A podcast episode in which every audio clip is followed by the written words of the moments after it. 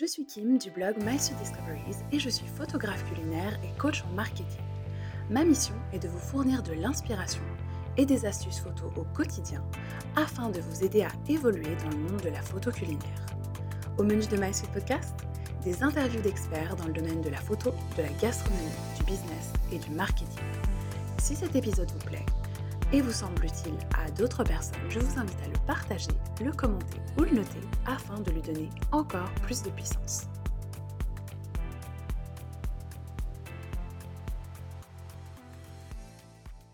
Hello Tosca, bienvenue dans My Suite Podcast et merci d'être là. Hello, ça va? Euh, Yes, au top, la forme. Je suis super contente de t'accueillir euh, dans cet épisode pour parler photo culinaire et cuisine végane. Donc, on va parler photo culinaire, mais aussi vidéo culinaire, et tu vas nous partager les meilleurs conseils pour les personnes qui souhaitent aussi se lancer dans cette euh, belle aventure. Et en plus de ça, on vous a réservé un cadeau spécial avec Tosca. Donc, vous aurez accès également à une vidéo bonus offerte sur la thématique de l'influence. Et Tosca partagera ses meilleurs conseils pour collaborer avec des marques. Donc, la vidéo, elle sera dispo sur mon site www.mysudiscoveries.com dans l'article qui est consacré au podcast. Donc, sans plus tarder, cette fois que j'ai fait cette petite introduction, on est prête pour le podcast. Donc, bienvenue encore, Tosca. Et puis, pour commencer, je te demanderai de te présenter, s'il te plaît, à nos auditeurs et à nos auditrices. Eh ben, merci beaucoup déjà de, m'accueillir euh, dans ce podcast. Donc, pour ceux qui ne me, qui me connaissent pas, je m'appelle Tosca Olivier et donc je suis chef euh, vegan et quand je dis chef, c'est pas vraiment euh, dans un restaurant à proprement parler, c'est vraiment dans ma propre cuisine. Donc en fait, je développe des recettes euh, pour des marques et des restaurants. Euh, et je crée tout le contenu derrière, donc photos, vidéos, que je partage également sur, sur mes réseaux à moi. Donc si vous voulez aller voir, c'est at chef Tosca. Et, puis, et puis je cuisine aussi, j'aime beaucoup cuisiner aussi pour des événements, comme pour des retraites de yoga. Magnifique. C'est vrai qu'à chaque fois mmh. que je vois tes plats et tout, ça, ça me fait saliver et tout. Je me dis pas trop que je teste. J'ai pas encore eu l'occasion de tester, mais j'ai enregistré plusieurs. Bah, justement, c'est bien. J'adore partager sur les réseaux, mais j'aime mmh aussi les partager en vrai, en fait, pour avoir des vrais retours, voir les réactions des gens aussi par rapport à mes plats. Donc, c'est pour ça que, que je fais un petit peu des deux, justement. Mais est-ce que d'ailleurs, enfin, parenthèse, hein, pas prévu, mais est-ce que tu as des retraites prochainement prévues en Suisse ou en France? Oui, alors j'en ai une, en Camargue au mois de mars. si jamais, c'est une amie qui organise ça, c'est vraiment une, belle retraite un peu, un peu wild, on va dire. Mmh. elle veut vraiment un espèce de retour, à la nature. donc ça, ça sera fin mars et puis j'en ai une autre, en préparation qui sera en Bourgogne et ça, ça sera plus en juin. OK, toujours autour de la thématique du yoga? Euh, oui, oui, oui. OK, OK, OK. de retraite, euh, de retraite de yoga que j'ai booké pour le moment. Et après, j'ai d'autres événements, mais c'est des des privés. Mais en tout cas, ouais. Ça, c'est sûr qu'on va pas s'incruster, euh, aux événements privés. Est-ce que tu peux nous raconter justement un petit peu comment ça se passe concrètement, l'organisation de ces retraites, tout le processus, créatif, qu'il y a en amont et comment ça se passe, sur place? Bah, c'est vrai moi, je fais vraiment du donc du sur mesure. Donc les personnes qui souhaitent faire ces retraites de yoga, elles m'appellent, elles me disent: «Voilà ce que ce qu'on aimerait faire» et moi, je vais construire, le le menu vraiment, heu, autour de ça. Donc ça dépend, aussi de la saisonnalité. Voilà, enfin moi, je je cuisine beaucoup, de saison, mmh au-delà de de cuisiner, végétal et donc et donc voilà, ça va vraiment être, construit comme ça autour de de ce que veut le client. Donc ça dépend vraiment. Voilà. OK. Mmh trop bien, trop bien. Et alors, comment est-ce que tu es devenue, chef végane finalement? Est-ce que tu peux nous parler un petit peu de ton parcours et de ce qui t'a amené à devenir chef végane? Donc pour la petite parenthèse, je commencer à parler avec Tosca avant l'épisode et je lui demandais de m'expliquer et tout et après je lui ai dit: «Non, non, non, on va garder ça pour le podcast». Donc moi aussi, j'ai hâte de savoir un petit peu ce qui t'a mené là. Et bah, écoute, je suis tombée dedans vraiment, un peu par hasard. c'est-à-dire que j'ai décidé de faire le HL comme toi. Mmh parce que donc le HL, l'école hôtelière de Lausanne, pour ceux qui ne savent pas.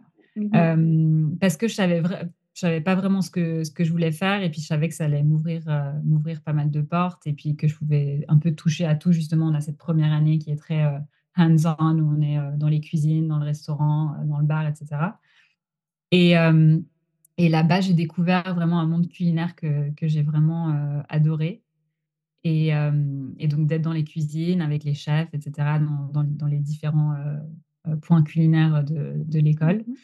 Hem, par contre, j'ai été vraiment, écœurée en quelque sorte de certaines choses.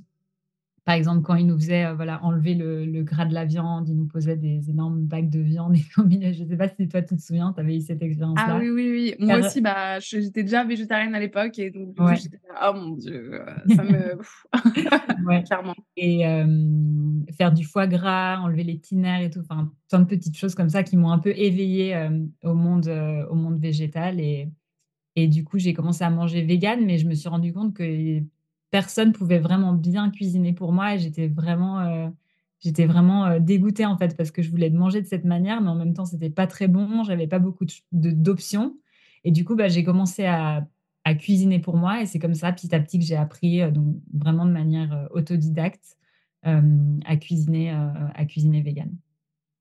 Top, top. Bah, belle, belle, belle évolution et comment ça s'est Ouais. passé finalement, après l'école hôtelière de Lausanne? Est-ce que tu t'es tout de suite, heu, lancée là-dedans ou est-ce que tu as eu tu as fait d'autres, d'autres jobs, heu, entre-temps? Et ben, il y a eu le, il y a eu le covid, en fait. Mmh Donc j'ai gradué en février 2020 et tout de suite après, on était confinés. Donc j'ai eu un peu ce ce temps de battement où je savais pas trop ce que je voulais faire, mais en même temps, j'avais déjà lancé cette semi-activité où où je je donnais des cours de cuisine, j'apprenais aux gens à cuisiner, heu, végétal. J'aimais vraiment beaucoup ça. J'avais aussi lancé ma page Instagram qui à l'époque hem, s'appelait, heu, NutriSuisse J'avais lancé ça comme ça un peu, un Ouais. un petit nom un peu mignon et puis, et et du coup, bah, j'ai ouais, justement, j'ai eu ce temps pour vraiment réfléchir à ce que je voulais faire et comme tout le monde était en covid à la maison, télétravail et tout ça et puis les gens voulaient se retrouver sur les réseaux sociaux et ben j'ai un peu surfé sur cette vague pour me lancer. Mmh Et mh. donc petit à petit, j'ai eu des collaborations, heu, avec des marques, des gens qui venaient vers moi: «Ah, «Tu veux tu veux pas développer une recette, pour ci, pour ça?» et et du coup, c'est comme ça que j'ai j'ai commencé. Donc c'est un peu le covid qui m'a lancée, Bah, voilà, comme quoi c'était une opportunité pour, Ouais, certaines ouais, personnes, clairement, Ouais, clairement, clairement Pour moi, c'était plutôt positif. et alors quels sont les 3 conseils que tu partagerais peut-être aux personnes qui veulent se lancer, elles aussi, dans la cuisine végane? Mmh, moi, je pense, dans la cuisine végane, Ou, ça peut être moins que 3, hein, mais par exemple, oui, si tu as oui. quelqu'un qui te dit, «Ah bah tiens, j'aimerais bien me lancer dans la cuisine végane, mais je sais Ouais. pas trop par où commencer». Parce que bon, il y a quand même, pas mal de technicité si tu veux faire certaines recettes de pâtisserie, enfin, faut avoir des équivalents et cetera. Mmh Donc, par où commencer, quoi? Bah, moi, je pense que c'est d'abord de de vraiment se se renseigner, heu, Mmh sur, mh. heu, les apports nutritionnels et et et ce qu'on a besoin, en fait. Parce que c'est vrai que moi, bah, je suis pas ven devenue végane du jour au lendemain. C'est-à-dire que ça m'a pris à peu près une année et petit à petit et bah, j'ai enlevé certains aliments, heu, j'ai appris à cuisiner différemment. En fait, c'est quelque chose qui prend du temps et mmh et je pense que si on le fait du jour au lendemain, c'est là où où on n'y arrive pas parce que c'est trop de changements d'un coup, en Mmh fait. mh. Donc corps notre corps, il supporte pas. C'est-à-dire que moi, pendant, heu, pendant presque 20 ans, j'ai mangé, de manière omnivore et je peux pas juste changer, heu, changer Mmh. d'alimentation comme ça. Voilà, donc Mmh c'est mh. de de faire petit à petit, heu, comme on peut, enlever certains Mmh mh. aliments, en rajouter d'autres, découvrir des Mmh nouveaux ingrédients, voilà, ça ça passe par la la curiosité, finalement, Mmh et en parlant de merci et en parlant de curiosité, qu'est-ce que tu préfères toi dans la cuisine végane? Bah, j'aime beaucoup te le le côté créatif Mmh. Et hem et c'est pas une cuisine, c'est pas une cuisine qui est figée, en fait. On peut faire, tellement de choses différentes. C'est pas, juste, de la cuisine, française ou juste de la cuisine italienne juste c'est tellement c'est tellement vaste, en fait, on peut faire tellement de choses et et souvent on me dit: «Ah mais tu tu manges quoi quand tu es végane? Des petits pois, des carottes et tout» et en fait, mon but, moi, dans la vie, c'est de montrer justement que manger végétal, c'est pas juste ça. Mmh Ouais, bah, mmh. justement, c'est vrai que c'est assez épatant parce que sur ton sur ton compte, tu partageais même des recettes, typiquement suisses comme les Malakoff et Ouais. cetera. Donc c'est des Ouais, petites ouais. boules de fromage, Mmh. frites. Mmh Donc mh. finalement, comment tu fais? Enfin, où est-ce que tu puises ton inspiration pour créer, toutes ces recettes, auxquelles on penserait pas forcément quand on pense, cuisine végétale? Mmh, bah, je dirais vraiment, c'est c'est pas un endroit en particulier où je les puise, c'est vraiment partout dans dans la vie de de Mmh. tous les jours. Donc ça soit, que ce soit dans les livres que je lis, les recettes de de mon enfance, Mmh. sur internet, comme sur Insta, sur Pinterest, enfin, j'adore aussi regarder ce que ce que d'autres, blogueurs culinaires sont en train de faire justement, ça ça ça ça m'inspire vachement et je trouve justement avec Instagram, ce qui est beau, c'est de de pouvoir voir cette créativité, en fait, chez tout le monde. Et aussi et aussi je dirais dans dans mes voyages, donc donc que ça soit que ça soit en Italie, au Maroc, en Colombie, en en France, partout en fait, voilà. Merci. Belle, belle source d'inspiration Ouais. et alors comment est-ce que tu t'es lancée, dans la photo, puis, vidéographie culinaire? Est-ce que tu peux nous expliquer un petit peu, ce parcours et comment tu t'es formée? En fait, c'était vraiment, heu, en parallèle avec, heu, l'envie Mmh mh. d'être chef végane et bah, il y a eu ce ce ce truc où je me suis dit: «Bah, je je vais créer un compte Instagram et je vais commencer à partager mes recettes en photo» et du coup, pour moi, c'était un peu évident de d'apprendre à à faire de la photo, des belles vidéos et justement pour communiquer, pour partager avec le plus grand nombre, heu, mes recettes. Donc c'était vraiment, heu, c'était vraiment ça, c'est parti d'une envie de de partager mes recettes et après je me suis vraiment mis dedans. J'ai j'ai adoré, heu, hem, tout le côté créatif justement Mmh derrière et et c'est comme ça que je me suis je me suis lancée. Et est-ce que tu t'es formée, heu, en autodidacte? Est-ce que tu as suivi des formations? Est-ce que tu peux nous partager un petit peu ton ton ouais, alors évolution? au au début, c'était c'était vraiment autodidacte et puis justement pendant le le covid, comme j'avais un un petit peu de temps, heu, pendant le confinement et cetera, bah, Mmh j'ai mh. suivi une formation qui s'appelle, peut-être que tu connais, c'est Food Photography School. Ouais, mmh. Ouais, heu, la fondatrice de Broma Broma. Bakery. Ouais, exactement. Exactement. Ouais, j'adore, C'est ça, Sarah. Crawford, ouais, Ouais, ouais, ça. exactement, Sarah Sarah Crawford et j'ai fait, bah, j'ai fait son sa formation justement et Mmh ça mh. m'a ça m'a vachement aidée à à à me lancer justement. Donc ça, c'était pour la partie photo et pour la partie, vidéographie, est-ce que tu as Ouais. aussi, suivi des formations? Non, pour la le côté vidéo, c'est plus, autodidacte, voilà, en regardant des tutos sur, YouTube. Enfin, Mmh mh. aujourd'hui, on a accès à tellement de choses, sur internet pour Mmh apprendre, qui sont qui sont gratuites et et qui sont vraiment de bonne qualité. Donc heu, donc voilà, j'ai vraiment, heu, commencé toute seule et c'est vrai que, bah, au début, j'étais beaucoup avec, heu, avec ma caméra, professionnelle pour faire des photos et après pour les vidéos, je me suis plutôt tournée vers, vers le côté plus authentique avec le téléphone. Mmh mh. Ce qui marche aussi, aussi pas mal justement sur, sur les réseaux. Est-ce que justement, tu as peut-être des petits conseils à partager aux personnes qui, là, veulent se lancer dans la vidéo culinaire, qui savent pas trop par où commencer? Comment faire pour avoir, des jolies vidéos sympas et qui, comme tu dis, fonctionnent sur les réseaux? Mmh mh et ben, mmh, comme j'ai dit je pense qu'il y a pas besoin vraiment de matériel, hyper pro pour Mmh commencer. on a tous un on a tous un un téléphone. Donc C'est je ça. pense que Mmh voilà et puis, bah, commencer à apprendre, moi je enfin, à chaque fois que je je je crée du contenu, mais je consomme aussi beaucoup de contenu. Et c'est en consommant ce contenu que j'apprends, en fait. Donc au lieu de de par exemple, je vais regarder des vidéos, au lieu de juste de juste regarder sans rien vraiment penser derrière, je vais me dire: «Pourquoi est-ce que j'ai aimé cette vidéo? Qu'est-ce que j'ai aimé? Ah, la prise de vue comme ça, la lumière, heu, qu'est-ce qui a fait que je me suis arrêtée sur cette vidéo?» parce qu'il y a des vidéos, bah, on va les voir et on va direct on va scroller Mmh et mh. d'autres, heu, on va s'arrêter et on bah, je je me je me pose des questions, en fait, à à ce niveau-là et puis aussi, bah, justement, heu, justement apprendre, heu, aujourd'hui, on peut tout apprendre sur internet. Donc voilà. C'est vrai, c'est une C'est les 3 pépite, conseils. d'or, parfois on s'y perd, hein. Oui, oui, oui. Hier à midi, justement, j'ai commencé à regarder 1-2 vidéos YouTube et en fait, finalement, tu te Ouais. retrouves à regarder ouais, ouais. 1 puis 5, donc c'est vrai qu'il faut se discipliner, mais par contre, c'est quand même une source d'information immense et Mmh mh.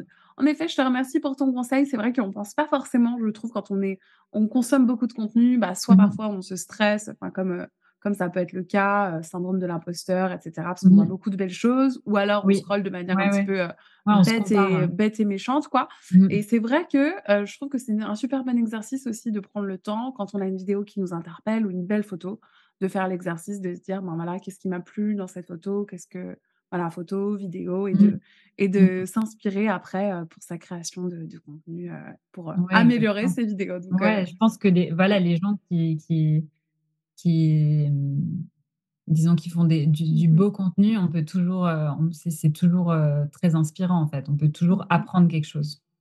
Ouais, tout à fait, Mmh. tout à fait d'accord et puis, est-ce qu'il y a aussi des conseils que tu donnerais aux personnes qui veulent se lancer plutôt dans la partie photo culinaire? Mmh.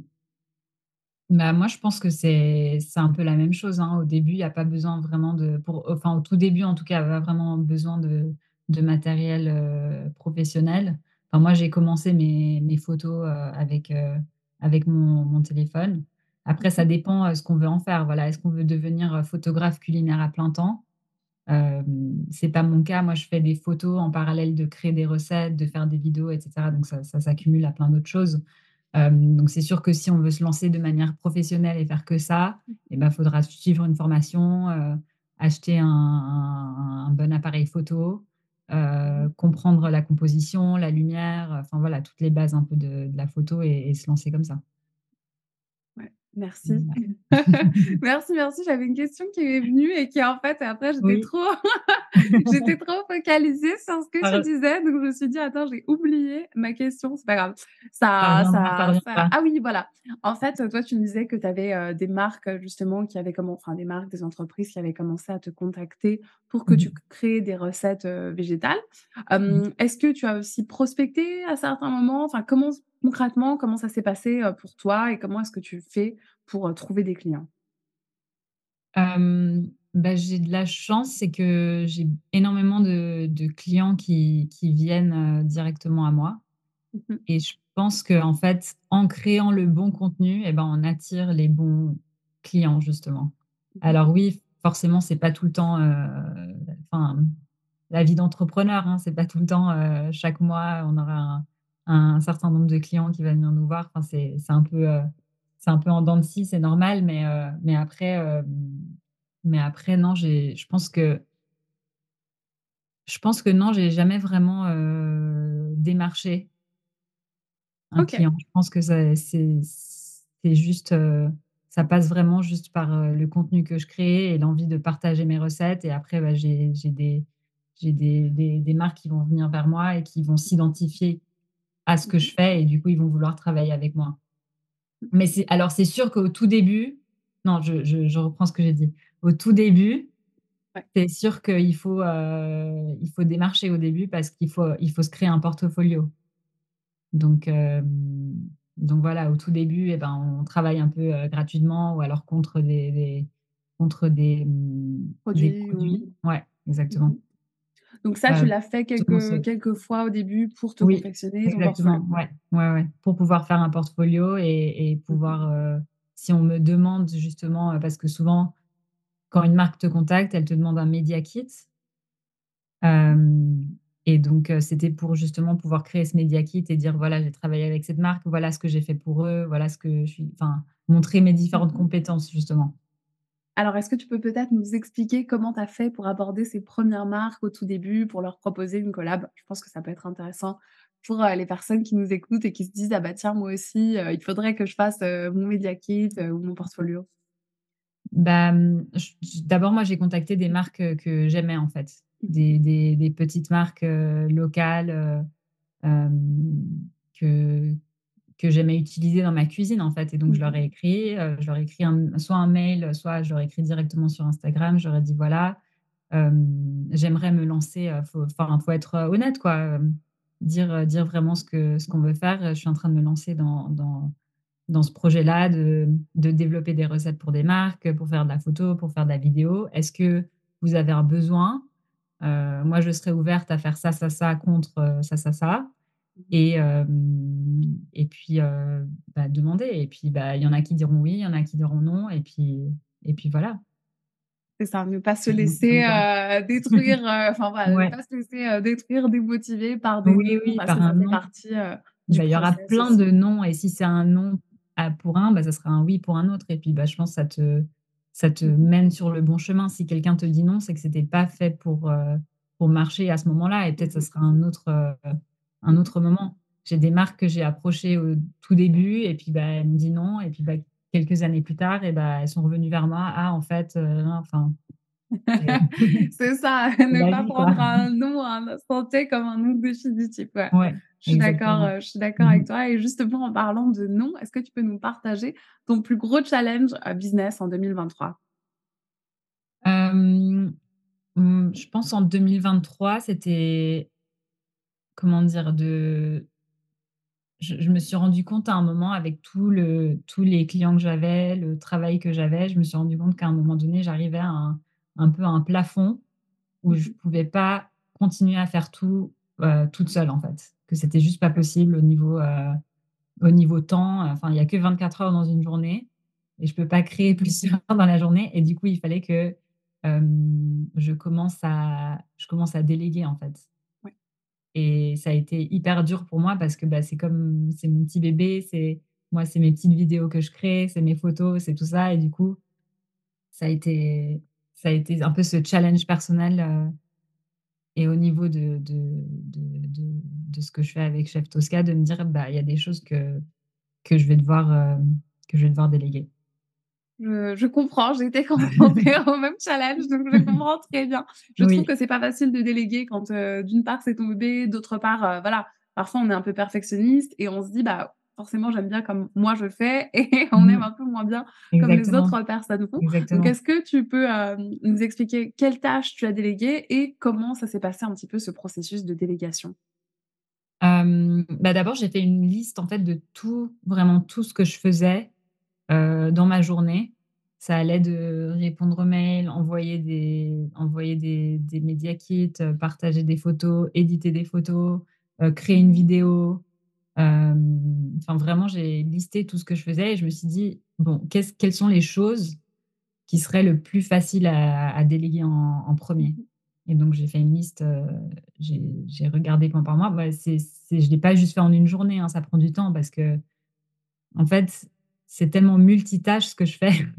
C'est pas que j'ai une journée qui est type, heu, pareil et cetera et en fait, en faisant ça, je me suis rendu compte du temps que certaines choses prenaient Mmh et que mh. c'était en fait assez facile, heu, de déléguer. C'est-à-dire qu'aujourd'hui, bah on a accès à à à plein de personnes à travers le monde qui qui qui peuvent à travers, enfin on a on n'est pas besoin de voir quelqu'un en vrai pour justement pour qu'elle, pour Mmh qu'elle mh. nous aide.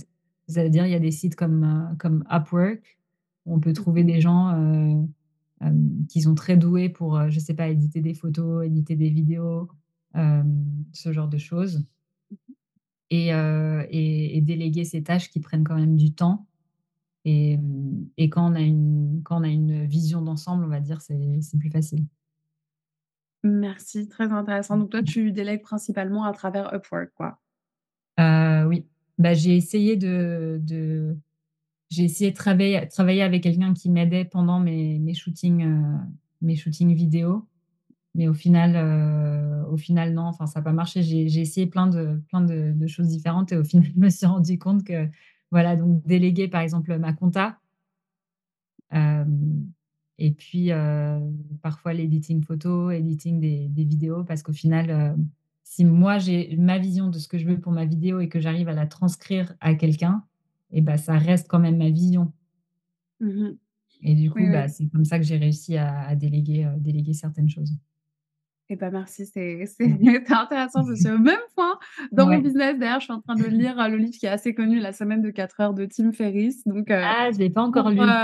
pour les justement, il parle pas mal de Ouais. délégation, de comment, heu, bah, savoir quelles tâches déléguer en effet, heu, Mmh. de surtout savoir comment briefer les personnes Et Mmh ça, c'est mh. très important comme tu dis, heu, il faut arriver à vraiment transmettre sa vision et lui, il partage aussi, plein d'astuces pour être aussi précis que possible. Bon après, là, en l'occurrence, il partage aussi des exemples où il délègue à des sociétés, en Inde ou, voilà, basées plus Ouais. loin, donc il y a aussi Mmh la barrière de la langue, Oui. d'où la nécessité de vraiment, heu, cadrer, de s'assurer qu'ils aient bien compris, de leur demander de reformuler avant de commencer la tâche, heu, Mmh mh. également de déterminer, par exemple, une durée, heu: «J'ai besoin de ça, en enfin Mmh mh. d'ici à 24 heures», pour éviter non plus qu'il passe, heu, 1 semaine à faire, telle ou oui, telle ou oui, telle voilà. tâche.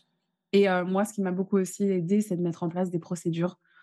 Comme ça, si tout d'un coup, bah, si tout d'un coup, on va dire avec un a un freelance ou une personne, qui nous lâche, bon, bah, on a déjà la procédure qui est prête et ensuite, ben, la procédure, on peut, heu, la transmettre, heu, à Ouais, quelqu'un ouais, d'autre. Bon, évidemment, Ouais. procédure, c'est plutôt pour les tâches répétitives, type comptabilité et cetera. Mmh mh. Hem, évidemment, c'est plus difficile d'avoir une procédure, fixe Oui. pour, les montages vidéo ou pour le voilà, les retouches photos, même si, bien sûr, on peut déjà, plus, plus avoir une trame.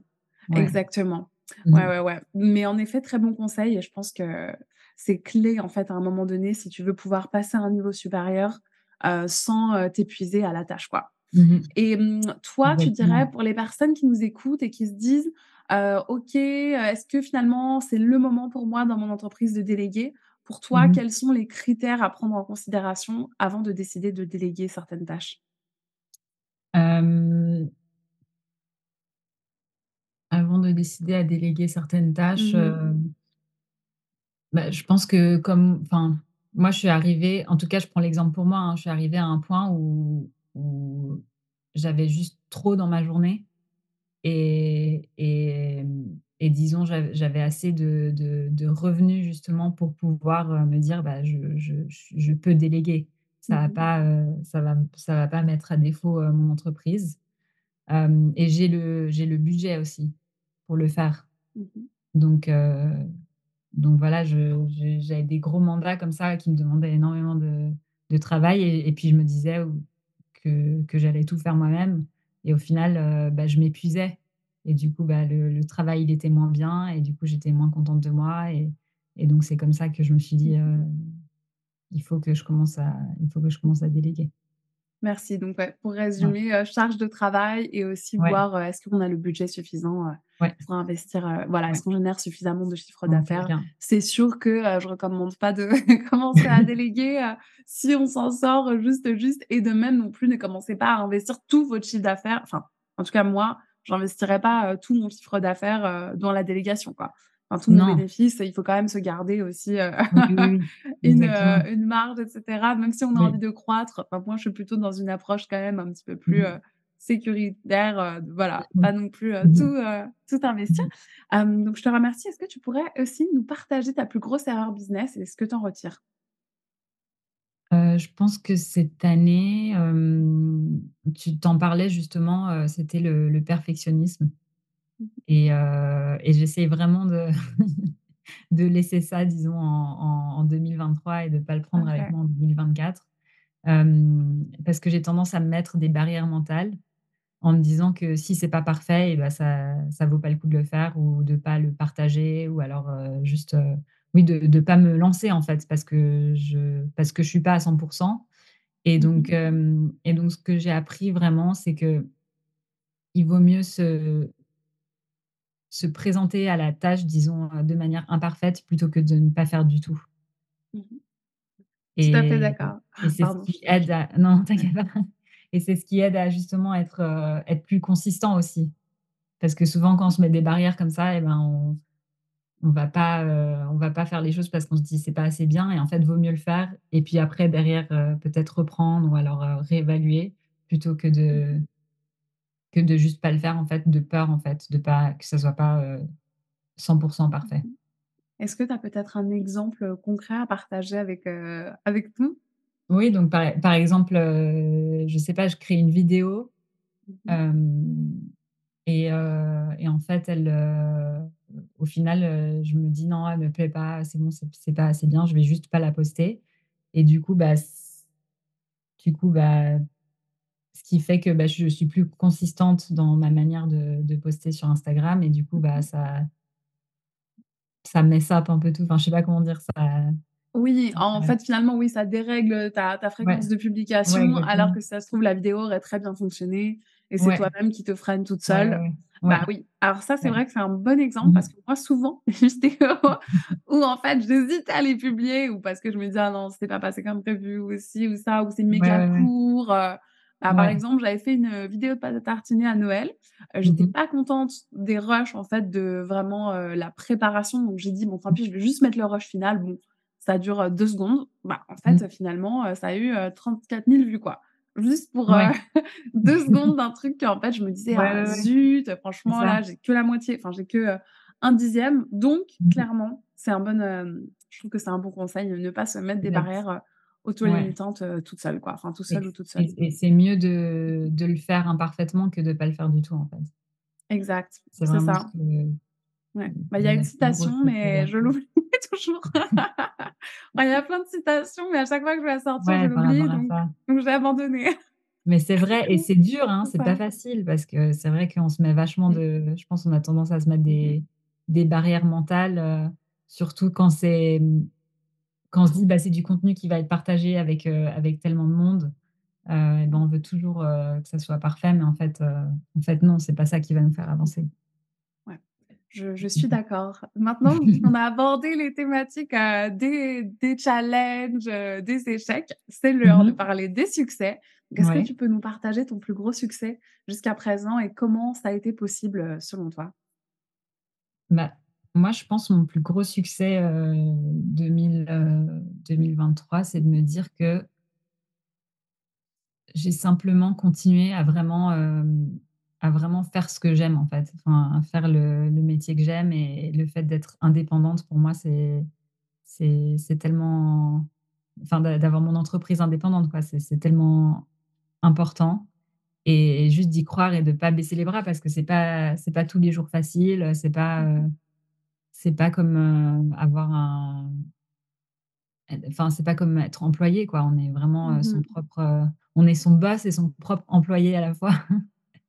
Et du coup, bah, pour moi, c'était c'était hy hyper, génial de me dire que, voilà, j'entrais dans ma dans ma 3e année, de faire ce que j'aime et de toujours continuer à faire ça et et et donc voilà. Et comment ça a été possible? Et ben, heu, comme j'ai dit, c'est vraiment de de s d'y croire, en fait et de pas baisser les bras juste devant devant 1 ou 2 difficultés.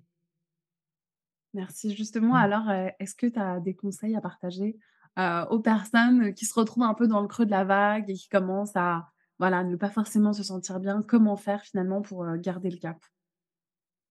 Bah, moi, je pense que c'est bien de faire des pauses et de prendre du recul parce que souvent quand, voilà, quand on est on est indépendant, on a tendance à, voilà, heu, foncer, aller, faut y aller, tout, tout, tout, mais faut faut aussi apprendre à à à se reposer et c'est dans le repos enfin, moi, c'est toujours dans les moments de repos, en tout cas, que j'ai eu des illuminations, heu, par rapport à des des inspirations, des choses que je voulais faire, des gens avec qui je voulais travailler, des idées, des des recettes et cetera.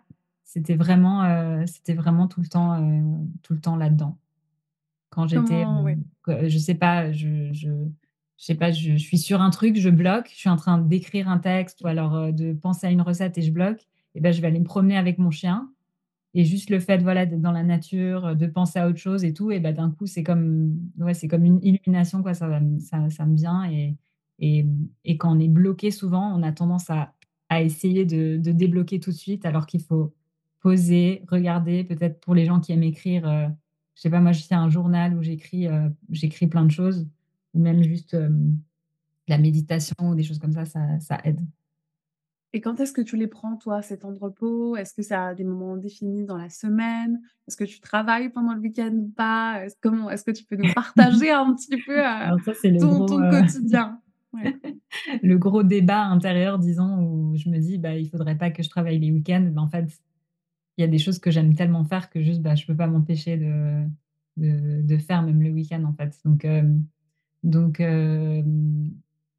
bah, par exemple, les les quand je suis en balade, avec mon chien, bah, ça, c'est déjà 1 heure et demie par jour, donc ça m'aide à justement, c'est un peu un truc où je suis obligée justement de de plus être sur mon téléphone, sur mon ordi à répondre aux messages, envoyer des trucs.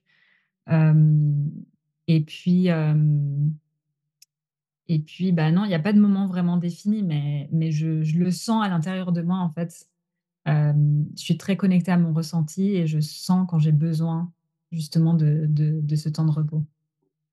Et j'essaye de Merci. pas me pousser à bout. Ce que j'ai pu faire dans le passé et en fait, c'est là où on a on pas un burn-out, mais voilà, c'est là où ça coince justement. Et comment faire alors pour être à l'écoute de sa voix intérieure? Parce que comme tu disais, quand on est entrepreneur, souvent il y a la passion, donc heu, finalement on se retrouve à travailler même le week-end Ouais, ouais, parce que c'est la passion qui est plus forte, mais bon, ça fatigue un petit peu. Ouais. donc est-ce que tu as peut-être des conseils à partager pour, heu, être connecté et savoir identifier quand est-ce qu'on a besoin de ces temps de repos? Bah, je pense qu'on a besoin de ces temps de repos quand justement ça coince et qu'on n'est plus, n'est plus inspiré, en fait. Et et ouais, après c'est vraiment, heu, être connecté à soi-même, c'est un peu le le travail d'une vie, on va dire. Mais hem, mais ouais, surtout dans dans ces moments-là justement où où on est fatigué, où on sent que ça coince, où on manque d'inspiration et tout, c'est le plus important, c'est de prendre du recul. Merci, merci. Donc je pense, heu, oui, entre autres, tu parlais de méditation, donc tu Mmh mh. pratiques aussi, je pense, heu, méditation, yoga, ce genre de choses, Ouais, pouvoir te ressourcer. exact. Merci et puis, tu parlais aussi de de passion, que pour toi, finalement, Mmh ton plus beau succès, c'est de pouvoir vivre de ta passion.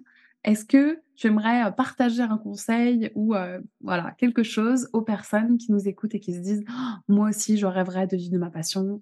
Comment est-ce que je fais? Par où commencer?» Mmh. Bah, c'est vrai que pas c'est pas facile au début et en fait, je pense que les gens ont tendance à voir justement, heu, justement que la finalité de ce qu'ils veulent avoir. Donc par exemple, heu, voilà, je moi j'aimerais faire ci, ça et ça dans dans dans la vie. Par exemple, moi j'aimerais devenir, heu, chef, faire, Mmh faire du du contenu, travailler avec des marques et cetera. Mais ce qu'il faut savoir, c'est que je fais ça depuis, depuis, heu, 5 ans maintenant. quatre cinq ans que j'ai commencé et j'ai commencé vraiment, j'ai ça a commencé avec des des cours de cuisine, heu, végane, en fait. Donc au tout début, c'est au tout début et ben, on a tendance à justement, je pense, se mettre la pression de se dire: «Il faut tout de suite arriver à un» enfin, en tout cas, moi, c'est comme ça c'est comme ça que je le ressens, tout de suite arriver à un un un but bien précis. En fait, il faut comprendre que c'est un cheminement et donc au début, ça va être tout petit, au début, ça va Mmh être mh. ça va être dur, ça va être, heu, ça on va avoir aussi, je pense, heu, en tout cas dans le cadre de ce que je fais, un peu peut-être peur du regard des autres, mais qu'est-ce qu'ils vont dire? Et en fait, ça sera pas, ça sera pas linéaire et et et tout rose tout le temps, mais je pense que si Mmh on a mh. une vision, de ce qu'on veut faire et bah, c'est là que que qu'on peut y arriver.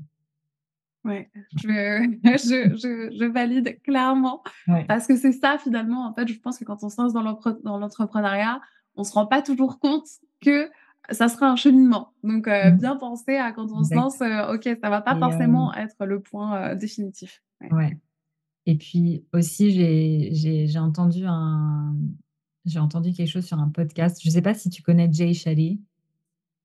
Ça me dit rien, non, c'est quoi podcasteur, comme, heu, heu? hyper co c'est c'est mmh, quelqu'un qui fait des des super podcasts, sur plein de sujets différents, la motivation, la santé, la Mmh spiritualité et mh cetera et le et podcast hem et en s'appelle, fait, lui, est heu, Jay Shetty, Ah parfait, ça c'est le nom du Je OK. heu, enfin, lui, il s'appelle Jay Shetty. Ah, ça s'appelle On Purpose. On OK, génial. Ouais, Alors je le mettrai dans les notes, de l'épisode et je te excuse-moi, je te laisse, ah, poursuivre. Ah non, c'est moi. Enfin non, vas-y, te c'est moi qui t'ai interrompu donc heu, reprends où tu veux. Donc ouais, ça s'appelle On Purpose et puis lui, il était il était moine pendant pendant un ou 2 ans, il est parti pour être moine et au final, il s'est dit: «Bon, c'est pas la vie pour moi, mais j'aimerais j'aimerais prendre les enseignements que j'ai appris pendant que j'étais moine et les amener, heu, dans dans la vie, heu, occidentale, en fait» et que OK. l'apprendre, heu, faire faire des conférences, faire des podcasts, écrire des livres, là-dessus, en fait et mmh, il a dit quelque chose qui m'a un peu, hem, qui m'a un peu soulagée, c'est que souvent, on se dit que chaque année, ça doit être l'année des exploits. Chaque année, on se dit en janvier, voilà, comme c'est le mois de janvier aussi, j'en profite pour en parler. On se dit: «Bah, cette année, ça va être, heu, ça va vraiment être, heu, mon année» et en fait, Et en fait, heu, pas du tout, on n'a pas besoin de que que chaque année, ça soit, ça soit ça soit son année. On peut il peut y avoir des années où on va apprendre, on va prendre du temps pour soi, on va prendre du temps pour se reposer, pour prendre du recul justement et pour mieux pour pour être mieux dans l'année d'après, disons. Donc heu, donc j'ai trouvé ça hyper intéressant. Donc pour toi, c'est ça un petit peu ta vision de cette année, une année qui soit un petit peu plus, heu, tranquille et heu et et ressourçante? Bah, peut-être pas toute l'année, mais disons, heu, Mmh par par par tranche de période, disons, on peut pas tout le temps être, à fond, à fond et souvent je me dis: «Non, il faut que je Mmh sois à mh. fond et tout ça» et puis, et puis là, bah, en fait, je me rends compte que pour c'est ce qu'on disait avant, pour justement être bien à un moment donné, bah, avant il faut il faut prendre du temps pour soi, heu, peut-être apprendre, heu et et se reposer. Ouais, recharger les batteries pour, Exact. repartir avec plus d'énergie.